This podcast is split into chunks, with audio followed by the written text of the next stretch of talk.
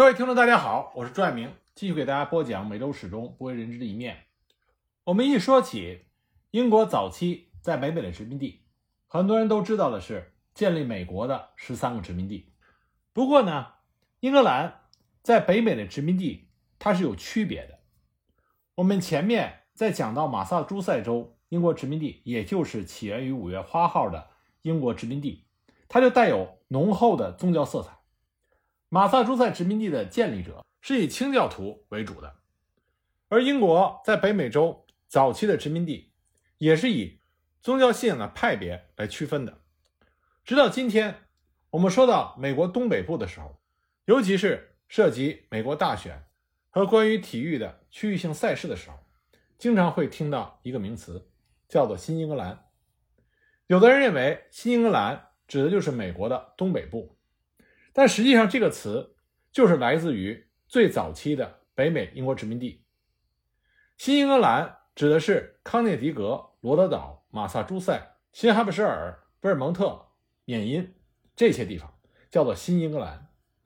而纽约、宾夕法尼亚、新泽西、达拉维尔，这被称之为狭义的中大西洋区。如果是广义的中大西洋，那么就会在狭义的中大西洋区上再加上马里兰。西弗吉尼亚和弗吉尼亚。那这里呢，我就给大家讲讲这两个区域的划分，它的历史来源是什么。我们前面几集讲到了，五月花号载着清教徒来到了马萨诸塞湾，在那里扎了根，建立了普利茅斯殖民地。因为有五月花号公约这种契约精神的存在，所以普利茅斯殖民地很快就变得生机勃勃。当然，这里呢也有印第安人的功劳。这块殖民地虽然条件比较简陋，环境仍然恶劣，但这里的人们可以过着自由平等的生活，不会受到欧洲传统宗教的束缚。所以呢，越来越多的清教徒以及许多因为其他的原因在英格兰混不下去的人，就纷纷的飘过了大西洋，涌到了普利茅斯殖民地。很快，小小的普利茅斯殖民地就人满为患。随着越来越多的新移民的到来，在1629年。这些移民在普利茅斯殖民地的附近开辟了一个新的、更大的殖民地，这就叫做马萨诸塞殖民地。这两处殖民地相互呼应，形成了犄角之势，疆域也不断的扩大。不久之后，纽黑文殖民地和新罕布什尔殖民地相继成立，和原有的两个殖民地连成了一片，基本上占据了从大西洋到康涅狄格河之间的区域。由此呢。英格兰在北美的殖民地，尤其是在东北部的殖民地，开始逐渐的壮大起来，形成了气候。最初的这几个殖民地在建设上都和英格兰的本土相类似，因为他们毕竟是第一代的殖民地，很多事情都是要学习英国本土的。在这种情况下，很多英国本土的特色都被拷贝到了这一区域，使它变成了英国的一个翻版。所以呢，这几个殖民地就被人们统称为新英格兰。殖民地的势力壮大了，行政管理也必须要跟上脚步。那么，在这四个殖民地中最强大的马萨诸塞湾殖民地，那么它的管理体系也是最健全的。在这里修建新的城镇的时候，都会按照基本一致的模式。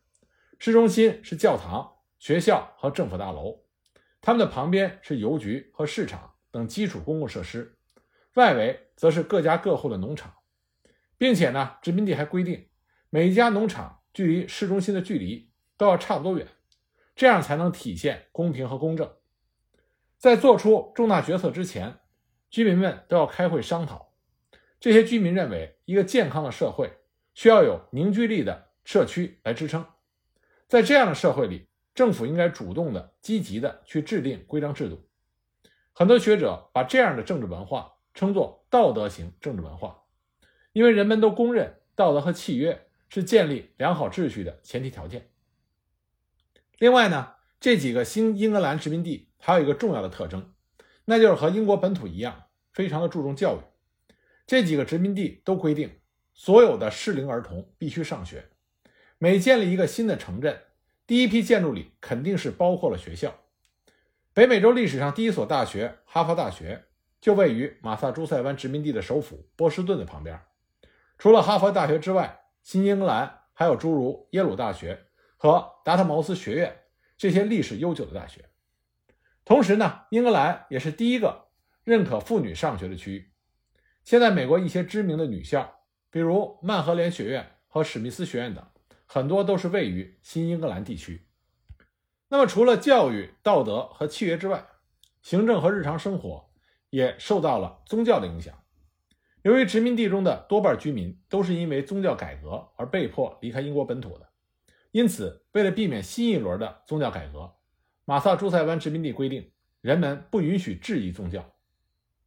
另外，在经济上，新英格兰的大多数人都是小农场主，他们基本能够自给自足地生产粮食。在新英格兰，很少有大型的农场主出现，这是因为新英格兰的大部分区域土壤都不算肥沃。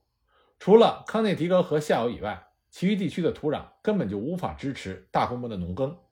一般的土地种植作物没几年就无法再耕种了，所以人们就只能开垦荒地、砍伐森林，似乎回到了原始的年代。在这样的自然条件下，很大一部分的新英格兰居民被迫将目光投向了茫茫的大海，捕鱼、捕鲸，这就是新英格兰居民找到了新的出路。所以呢，造船业。在新英格兰蒸蒸日上，殖民地时期，新英格兰主要是制造传统的大帆船，这样的传统一直延续着。到了美国建立后的工业化时代，这里也成为了世界上最重要的轮船制造中心之一。造船业也带动了新英格兰的其他产业，像纽黑文、哈德福德这些新英格兰的工业城市，都在美国工业化历史里扮演过重要的角色。那么说完新英格兰。我们说说中大西洋地区。中大西洋地区是新英格兰地区的邻居，但是呢，在历史和文化上有着非常的不同，尤其是宗教信仰上。新英格兰各殖民地的创立者都是在英国本土地位低下的宗教难民和一些追求自由的普通人。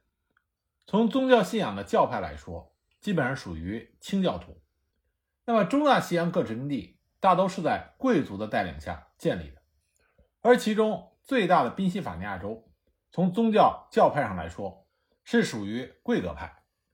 贵格派在英国本土的领袖人物叫做乔治·福克斯，他提出了“内在之光”这个概念，认为人们可以根据自己的探索来解释原始的教义，而不需要通过牧师来解释上帝的话。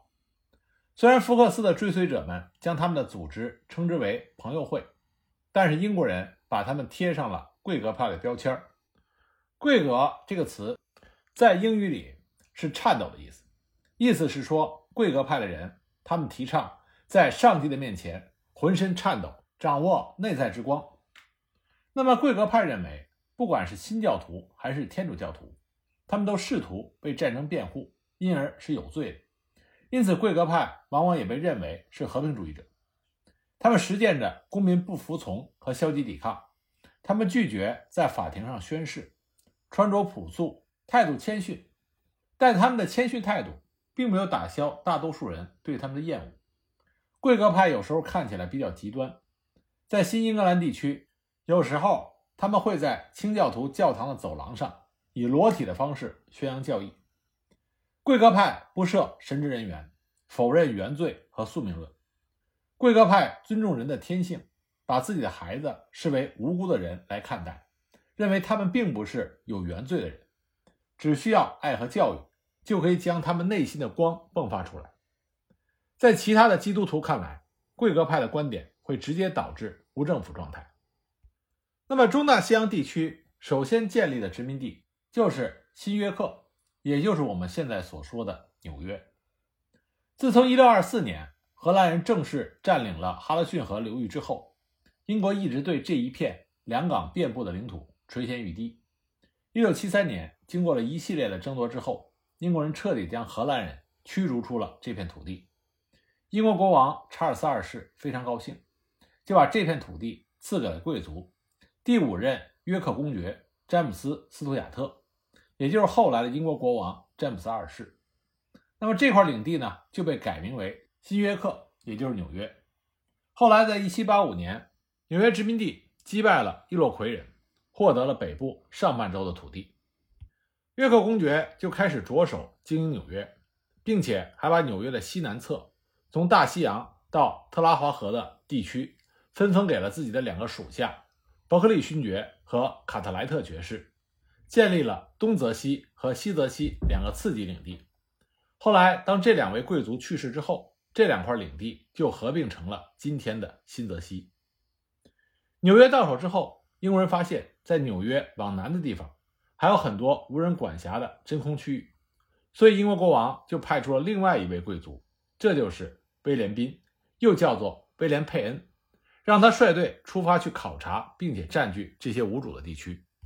约翰佩恩能够得到英国国王查理二世的这个任务，是因为他的父亲。威廉·佩恩上将当时为了支持查理二世重新获得王位，借给了查理二世一笔金额达到一万六千英镑的资金。那么查理二世复辟之后，想要偿还这笔债务，那么威廉·佩恩这个年轻的贵格教徒就恳求查理二世授予他一份特许状，从而使他能够在新世界去探索，并且获得一块土地，能够建立起庇护朋友会成员的殖民地。查理二世就同意了佩恩的这个要求，给了他这份特许状，并且规定佩恩在殖民地上颁布的法律必须提交审批，而且要保证圣公会教徒的宗教自由。佩恩在殖民地中倾注了大量的心血，他试图为贵格派教徒提供一个可以自由传教、礼拜而不被骚扰的场所，不像清教徒那样建立的是一个在社会上和宗教上高度同质性的共同体。佩恩建立的正是宾夕法尼亚，他向所有人都敞开了大门。这里的政府保证法律的正当性，设立陪审团，保证良心的自由和适度的惩罚。宾夕法尼亚和其他英属殖民地最大的区别之一就是定居者没有携带武器到这里，他们希望与印第安人保持友好的关系，并且尊重他们。在一段时间里，至少到宾夕法尼亚组建第一支民兵队伍之前。和平共处的政策的确是成功的。贵格派教徒公平地对待印第安人，把他们当作人类的一员，并且会为得到的土地付钱。在宾夕法尼亚，贵格派的教徒可以自由地传教礼拜，但是在其他的殖民地，他们会面临极大的敌意。1657年，在波士顿，也就是马萨诸塞殖民地，一名贵格派的教徒玛丽戴尔就因为宣扬自己的宗教观点而被逮捕。清教徒们把他驱逐出境。一六五九年，他返回波士顿，再一次被逮捕。清教徒们警告他，如果他胆敢再到波士顿来，他们就绞死他。这一年的十月，他居然返回了波士顿。毫无疑问，他被立即的逮捕、审判、定罪。当时他站在绞刑架上，眼睁睁地看着两个贵格派的同伴马杜克·史蒂芬森和威廉·罗宾逊被吊死。在最后一刻。这个女信徒得到了缓刑，只要她保证不再到马萨诸塞来，她就可以被释放。可是，虽然她被释放了，但是1660年5月，她再一次出现在马萨诸塞湾。这一次，清教徒没有饶恕她，把她吊死了。那么，回头再说威廉·佩恩。1682年，威廉·佩恩来到了纽约以南阿波拉契亚山的一片森林，他给这片森林起名为。佩恩家的森林，而这个名字正是宾夕法尼亚。那么这片地域就划入到英国的势力范围。当时英国国王很开心，就把这片土地赐给了佩恩，既是感谢他的发现，也是投桃报李的感谢他为英国效力多年的老父亲海军上将老威廉·佩恩。与此同时，佩恩在那片森林东侧的冲积平原上建立了一座城市。那么，因为他是贵格派的领袖，所以他把这座城市命名为费城，英文叫做 Philadelphia。Philadelphia 这个词是源自希腊语，前面的半截是爱的变体，爱在希腊语里叫做 Philos，那么是爱的变体。后半截呢是兄弟般的变体，在希腊语里兄弟般叫做 Adolphos，所以两个变体合在一起就成了 Philadelphia。这个名字反映出了贵格会所倡导的自由、平等、和平和宽容。那威廉·佩恩对费城的管理也是独具一格。首先，费城的城市规划与众不同。费城的老城区城市基本上是豆腐块的形式，街道横平竖直，宽度都相差无几。这种布局据说就是威廉·佩恩他亲自规定的。由于贵格会崇尚平等，因此呢，威廉·佩恩把费城的街道也就设计成了这样，使得每家每户的面积基本上一样大。这个布局还有一个好处，就是容易扩建。后来建立的城区很多就按照这个模式进行布局。例如，在纽约荷兰旧城以北的区域，就是横平竖直的街道布局，横街叫 street，纵街叫 avenue。所以，如果有朋友去费城的话，你就可以知道，凡是叫做 street 的，那都是横的街，纵的街叫 avenue，这会比较方便认路。这种习惯源头是在费城。美国其他的城市很多都沿用了这种习惯。在费城呢，威廉·佩恩他欢迎各种不同的宗教同时存在，因此费城是不会出现驱逐、审判乃至吊死清教徒的事件。威廉·佩恩对于原住民也很友善，甚至当各部落的原住民之间出现矛盾的时候，威廉·佩恩还亲自去帮着化解。因此，当地的各印第安人部落都对费城抱有好感。费城也就吸引了很多原住民前来投靠。威廉·佩恩还主张简政放权，像费城的贸易权、地产权这些东西，他能够不干涉的就不干涉。那么，听说宾夕法尼亚如此的开明，很多新来的移民也舍弃了新英格兰，投到了宾夕法尼亚的怀抱中。这其中就包括了很多来自德国和爱尔兰的难民，费城也将他们一一收纳。所以呢，宾夕法尼亚就成为当时发展最迅速的英属殖民地。不久之后，威廉·佩恩又吞并了宾夕法尼亚东南方的沿海地区，在那里，他又建立了风格与宾夕法尼亚非常类似的达拉维尔殖民地。在宾夕法尼亚和达拉维尔，威廉·佩恩和他的属下们很快就发现了一个新的优势：这里的土壤条件比新英格兰好太多了，而且气候也更加宜人。所以，大型的农场就出现了，圈养牲口的牧场也分布在各地。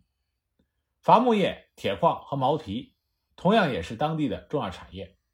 他们的贸易相当的发达，同新英格兰以及南方的殖民地进行了大规模的贸易。由于贸易以及铁矿、木材等生意需要港口，所以呢，纽约和费城这两个港口很快就发展成了经济商贸中心，迅速的发展成为大城市。那么这里呢，讲到了新英格兰地区和中大西洋地区的起源和发展。那么我们可以看到，这两个地区虽然有着不同，但他们和南方的英格兰殖民地有一个最大的不一样，就是无论是新英格兰区还是中大西洋区，他们的经济模式都对奴隶没有很大的需求。新英格兰地区都是小农场，或者是捕鱼业。和造船业，那么中大西洋地区呢？他们的农场主要是用于圈养牲口的牧场，同时呢是工业的发展，这些都不是需要大量劳动力的种植业。在这个基础上，再加上无论是清教徒还是贵格教派，他们都崇尚人和人之间的平等，所以可以这么说，从殖民地建立的源头，新英格兰地区和中大西洋地区。就对奴隶制有着极低的依赖性和需求，这也为他们后来反奴隶制提供了物质和精神上的基础。不过呢，新英格兰和中大西洋毕竟属于不同的宗教教派，那么在发展的过程中就不可避免的产生了竞争和冲突。关于这些，我们下一集再继续给大家讲解。